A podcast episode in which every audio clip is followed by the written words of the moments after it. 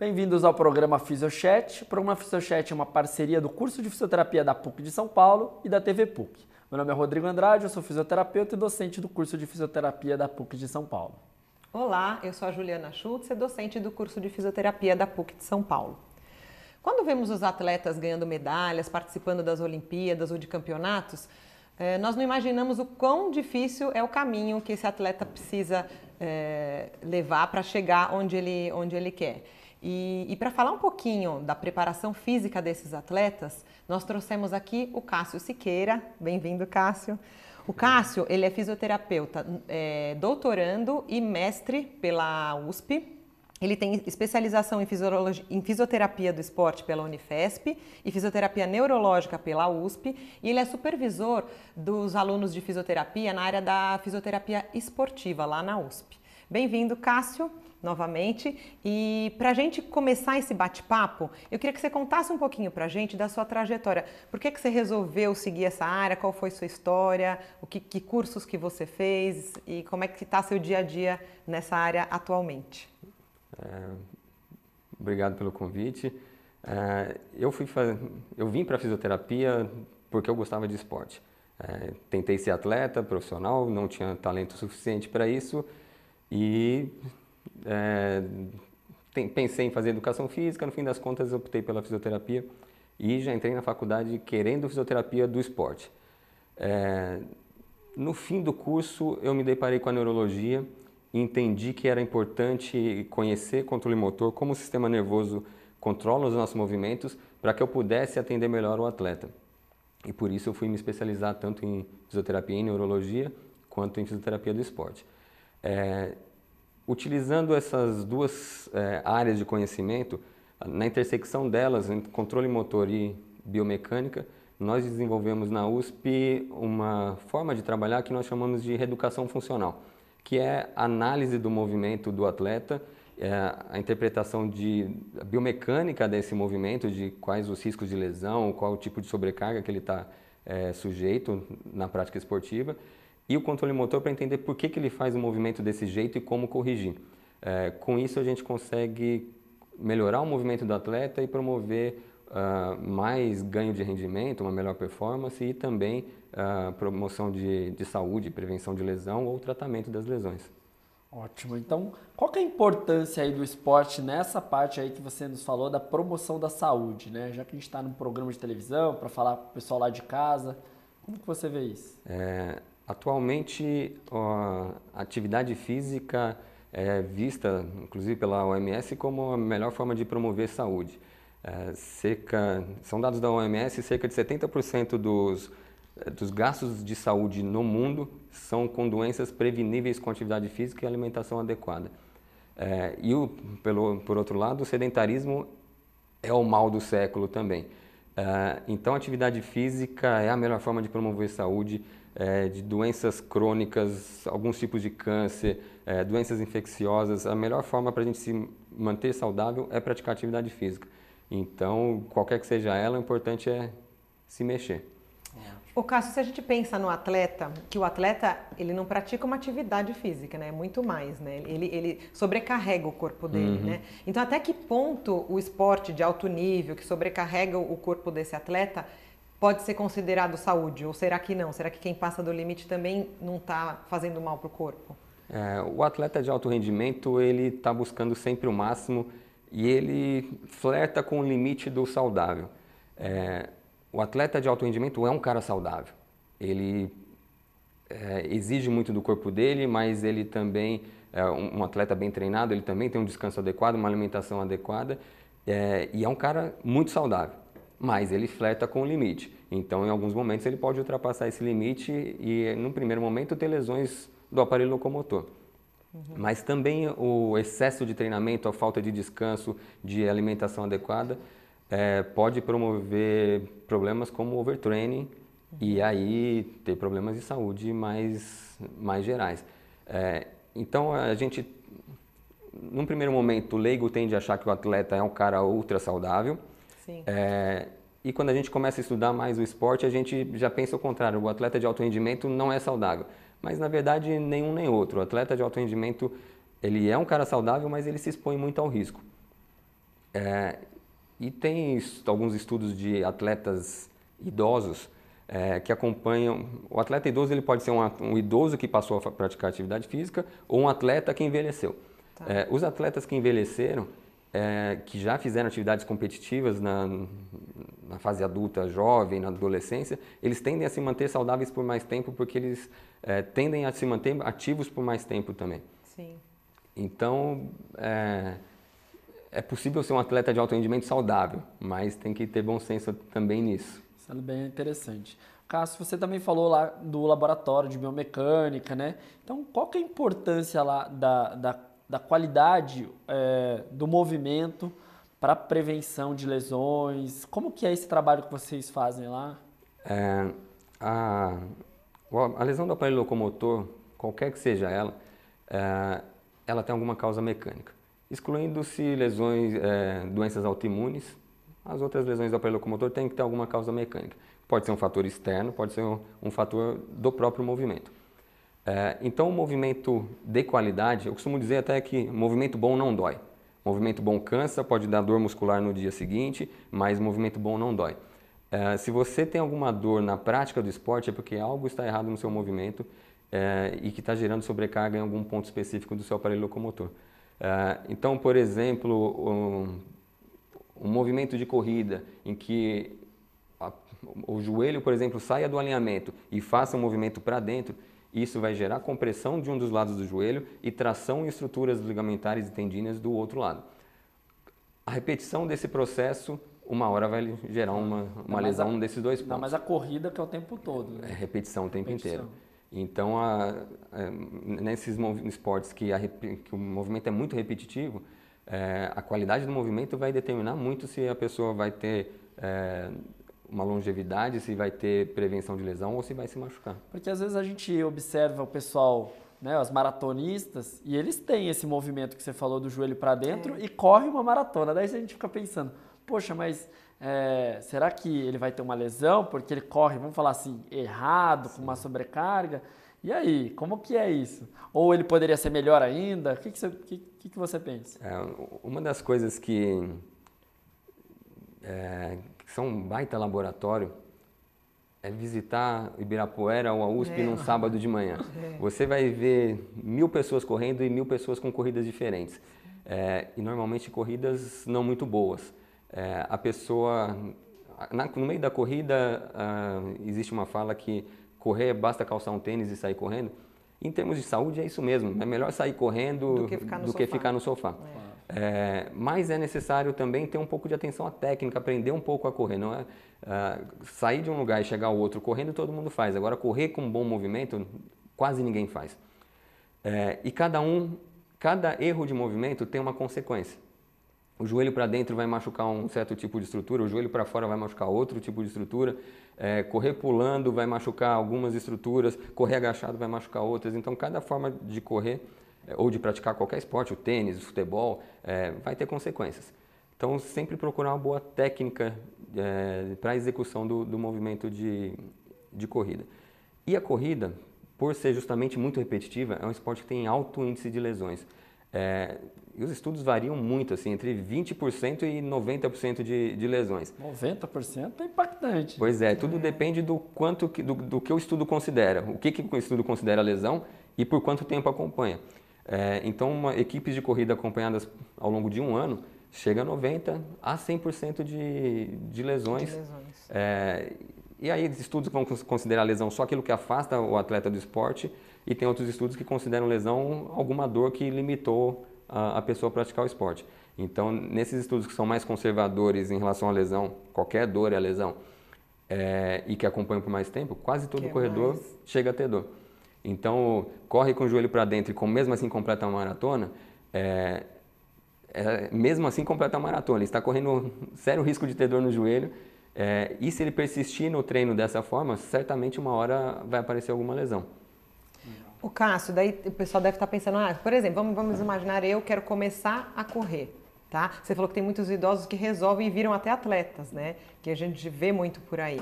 Tem algum caminho que seria o ideal para essa pessoa seguir para ela evitar de ter esse tanto de lesão? Por exemplo, você é um fisioterapeuta. Como é que é a sua avaliação? O que, que você faz para esse cara pegar um, um, caminho menos lesivo possível, se é, se é que dá, né? É, eu acho que a primeira mensagem é realmente saia do sofá.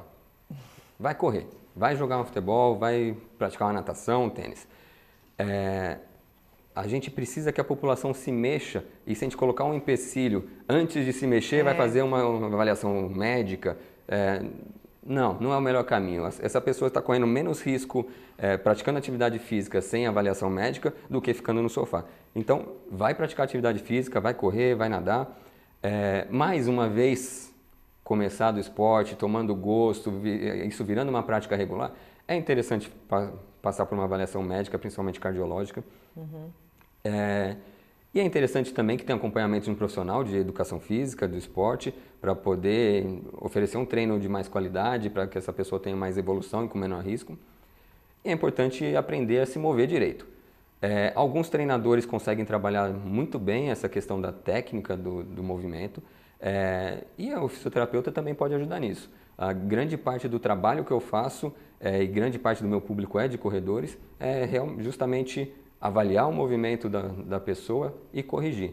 É, nós usamos essa forma de trabalhar que é a reeducação funcional, é, entendendo como é que o sistema nervoso controla o movimento da, das pessoas para conseguir uma melhor eficiência no, na correção do movimento. É, e algo que parece é, meio improvável, pô, faz 30 anos que eu corro desse jeito, dá para mudar? O sistema nervoso é muito plástico. A gente muda de padrão de movimento a hora que a gente quiser. É, a mesma pessoa pode é, correr de várias formas diferentes. É, se ela tiver em cinco ambientes diferentes, provavelmente vão ser cinco corridas diferentes. então, ela, essa pessoa pode ser treinada a executar com mais frequência o movimento correto. Uhum. E você pensa na. Ai, desculpa. Você pensa na, na, na, prevenção de lesão ou também na performance? Você mudar o padrão do movimento para ele correr mais rápido, de repente? É, como profissional da área da saúde, eu sempre pensei em prevenção ou tratamento de lesões. É, até no começo alguns atletas iam falar, mas isso que você faz melhora a performance? Aí eu falava, é, até melhora, é um efeito adverso, é um efeito... Positivo. exame colateral, oh meu Deus, é, é um efeito, efeito colateral, colateral, positivo. positivo. É, e eu comecei a ter feedback dos atletas que, pô, tá mais fácil de correr, tá mais fácil, é, eu estou desempenhando melhor, uma atleta de arco e flecha é, começou a acertar o alvo com muito mais frequência. É, hoje em dia eu já não tenho mais pudor em dizer que Melhor, melhora. Sim. O movimento de melhor qualidade, ele tanto é mais seguro, não dói, quanto ele gera melhor desempenho. É, ele deve economizar energia, vamos dizer Economiza assim. Economiza né? energia, né? é, ele tem a musculatura numa posição mais propensa a, a contrair com mais prontidão, é, com mais potência.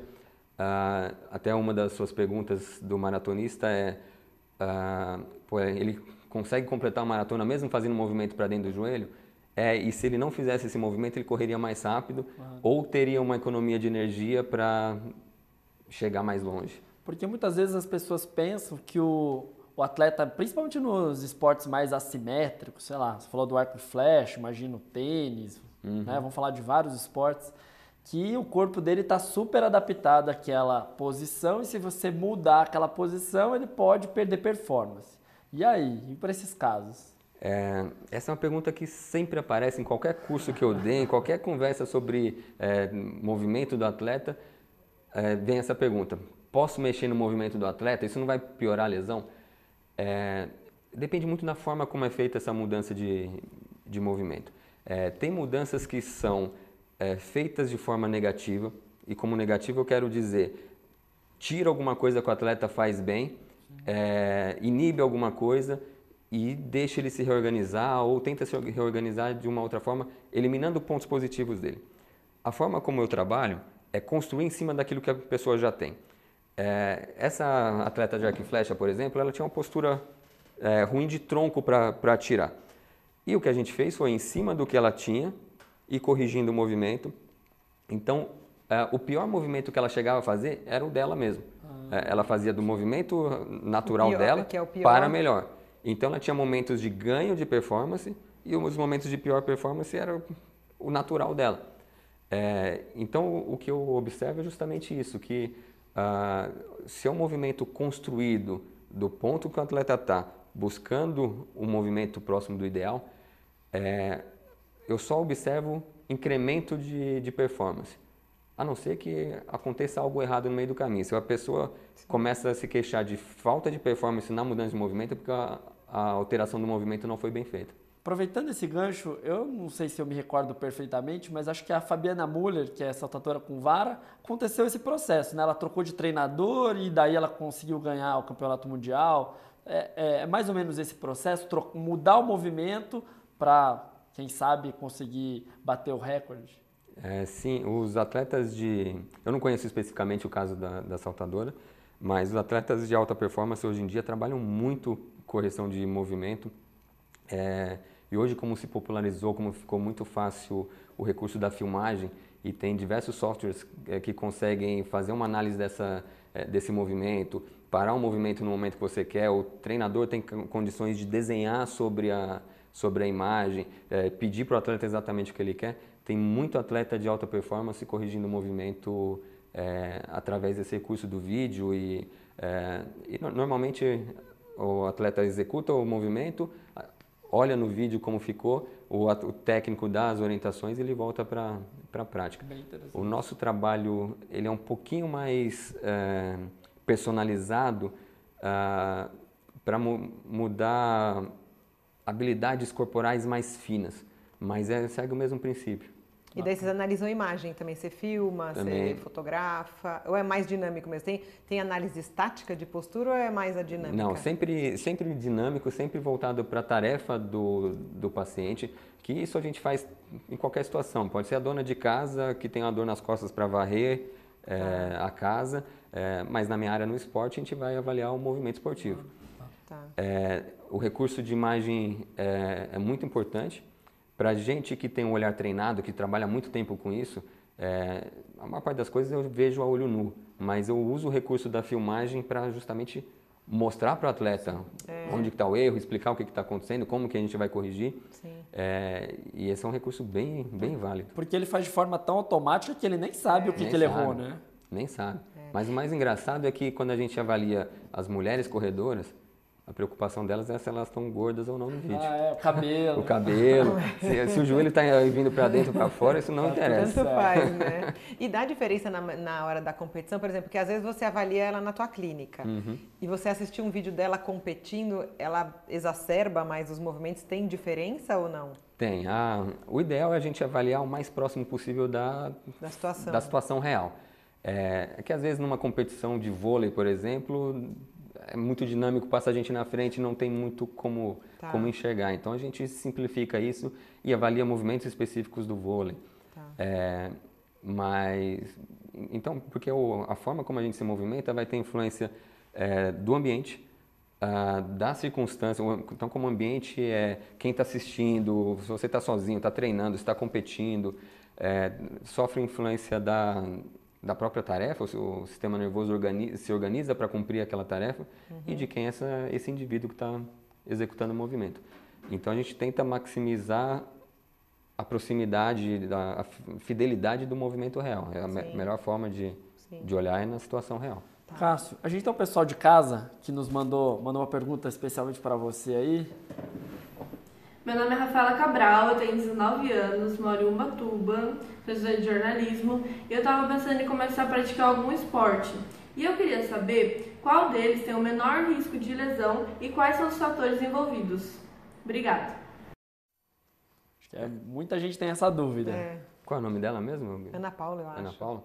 É. é, Ana Paula. A principal coisa, como a gente já comentou, é vai fazer esporte sai de casa, vai fazer aquele. E a principal coisa também é encontrar um esporte que você goste. É. É, porque isso vai te trazer motivação para seguir no esporte.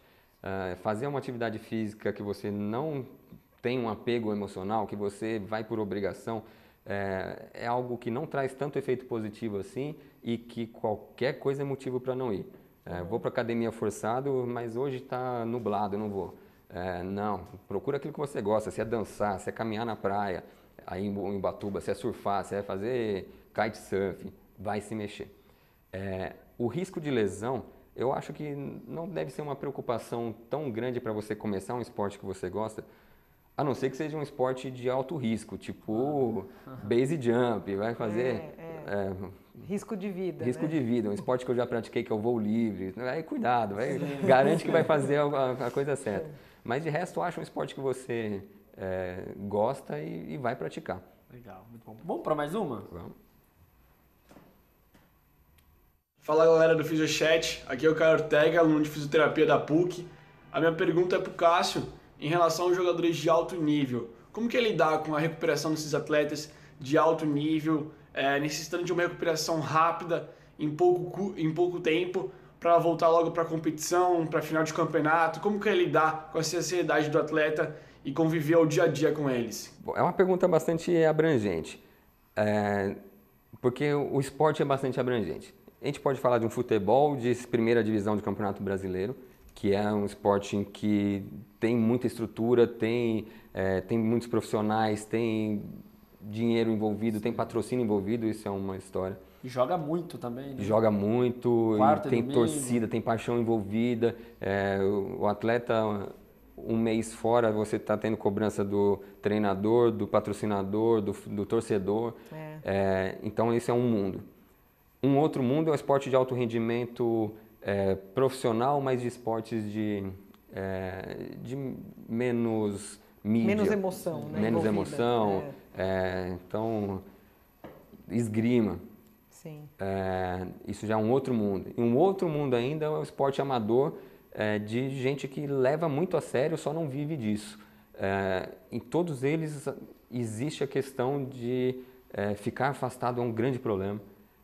a pessoa se afasta do, daquilo que ela tem prazer, daquilo que ela tem o convívio social dela. É mais a parte emocional que você tem que lidar também? É muita parte emocional. Eu, eu, trabalho muito com um psicólogo do lado. Então, dentro do serviço de, de reabilitação esportiva, é, eu tenho um psicólogo que é justamente para lidar com isso. E até coisas contrárias. A gente sempre acha que o atleta é o cara que quer retornar rápido, que é disciplinado, que vai fazer tudo que o fisioterapeuta pede, e às vezes não. Às vezes é o contrário é o cara que não faz nada, que é, ou que quer voltar sem ter sido tratado adequadamente, ou é o cara que não quer treinar é, inconscientemente. O esporte põe uma pressão, uh, alguma dificuldade para ele. O treinador é muito bravo, a torcida pega muito no pé e às vezes a melhor coisa para ele Sim, é ficar no departamento, departamento médico. médico. Então é uma questão bem abrangente assim, é verdade. e que a gente tem que estar tá atento a isso, se, de, de, preferência ter outros profissionais para poder é, trocar, para poder ajudar nessa parte. É, e eu nunca atuei necessariamente dentro de um clube é, com atletas de alta performance profissionais. É, já trabalhei com categoria de base de futebol é, e já atendi atletas olímpicos de, desses esportes é, menos visados. E basicamente não tem muita diferença do atleta amador que se importa mesmo com, com o. Eu jogo um campeonato de futebol de fim de semana que se eu me machuco eu fico louco para voltar, é igual. É, a grande questão é o cara ficar muito tempo afastado, isso causar perda financeira, é uma pressão a mais e a gente também se cobra a oferecer resultado também mais precocemente. Mas uma questão importante é a competição importante para esse atleta no ano. Uh, eu tenho um amigo fisioterapeuta da seleção de natação, é, em que um atleta dele, no dia da seletiva olímpica, machucou o adutor da coxa. É, eles fizeram o que deu para esse cara nadar. É, se, se, esse cara não tivesse, se o atleta não tivesse em, em, competição, ele seria tratado de uma forma completamente diferente. Sim. Mas era seletiva olímpica. É, trataram do jeito que deu ele foi para é, para a seletiva e conquistou a vaga olímpica. Nadou no sacrifício. Nadou no sacrifício, conquistou a vaga, depois ele depois teve tempo de, de se recuperar até chegar nas Olimpíadas. É, e se é uma, uma competição que não é importante, aí sim, o olhar para esse atleta vai ser sim, diferente. Sim. Você falou do, do cara que quer ficar no departamento médico, né? Eu fiquei imaginando aqui o, o Cristiano Ronaldo e o Messi, né? A pessoa que tem talento, e aquele que é fanático por vitória, que você tem que falar assim, breca um pouquinho, porque senão você é, não para de treinar, né? Que é o Cristiano Ronaldo e tem conquistado um monte de coisa. E aí, você, tem esse tipo de pessoas? Assim?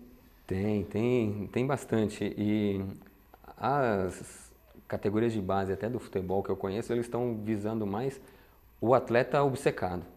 Aquele Esforçado, né? esforçado, aquele que quer melhorar, aquele esse é o atleta que os clubes têm interesse. Aquele atleta que o famoso boleiro, que é craque de bola, mas não gosta de treinar, é, Vai pra balada. que vai para balada, esse é um cara que está sendo menos está tendo menos espaço nas categorias de base. E isso obviamente vai interferir também no- na reabilitação. Sim, com certeza. É um campo para nós, né? O cara que vai buscar a performance, vai buscar um profissional, vai valorizar, né? Exatamente. Porque o boleiras, ah, não precisa, né? Já jogo bem mesmo, né? E pronto, não tô nem aí, né? E O boleiro é aquele cara que chega no departamento médico e fala, "Ô, dá uma soltadinha na minha coxa aqui. É, é, é massagista. É. Ô Cássio, daí nós temos muitos telespectadores nossos que são estudantes de fisioterapia. E com certeza eles devem ter ficado super interessados aqui na entrevista. O que, que você dá de dica para quem quer seguir essa área de reabilitação no esporte ou prevenção no esporte? Que, que caminho que você acha legal um estudante de fisioterapia tomar? É, acho que a primeira coisa em qualquer área é ter uma boa formação. É, tem que estudar mesmo, tem que buscar cursos. E, é, na área de fisioterapia do esporte, tem que saber muita anatomia, tem que saber muita biomecânica, muita cinesiologia, fisiologia e controle motor. Isso bem sólido, a pessoa já tem uma, uma boa condição de ir para a prática. A partir daí é começar a entender o esporte e se envolver no meio do esporte. É, esse psicólogo que trabalha comigo, ele fala muito em cultura do esporte. é, e cada esporte tem a sua cultura, tem o seu, a sua, é, Peculiaridade. Peculiaridade, né? exato, o seu linguajar, o seu jeito de se portar. Cada esporte tem uma forma e você, se entrar no meio do esporte, você já consegue é, atender essa população com mais qualidade. É só para homem a fisioterapia do esporte? De jeito nenhum.